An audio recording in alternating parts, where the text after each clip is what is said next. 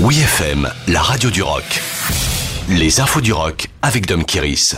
Simple Minds, nouvel album droit au cœur. Le groupe new wave britannique Simple Minds dévoile un nouveau single intitulé Vision Thing. Il s'agit du premier extrait du 18e album baptisé Direction of the Heart apparaître le 21 octobre. On y retrouve toute l'essence de Simple Minds d'hier et d'aujourd'hui en pleine renaissance depuis ces dix dernières années, nous dit le communiqué.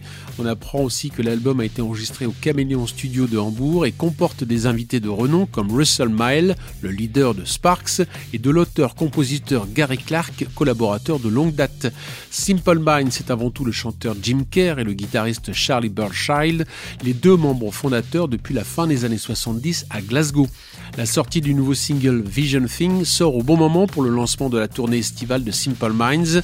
On retrouvera le groupe écossais en France dans cinq festivals du 2 au 9 juillet prochain, notamment pour les Européennes de Belfort et Musilac à Aix-les-Bains.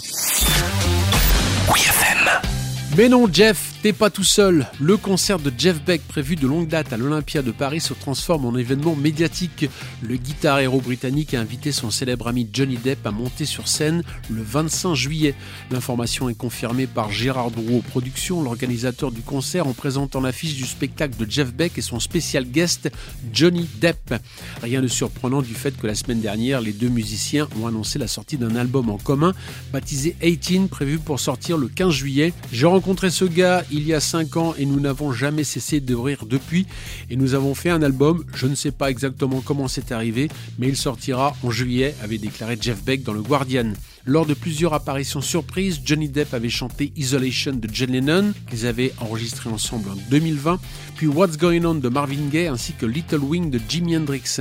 Un single est déjà en partage en vidéo, on y voit le duo au diapason sur This is a Song for Miss Eddie Lamar une balade aérienne signée de l'acteur-chanteur en hommage à Eddie Lamar, la plus rocambolesque actrice de Hollywood des années 30. Si l'immense guitariste britannique Jeff Beck pouvait récupérer un peu de la notoriété de l'acteur Johnny Depp, ça serait toujours ça de gagner.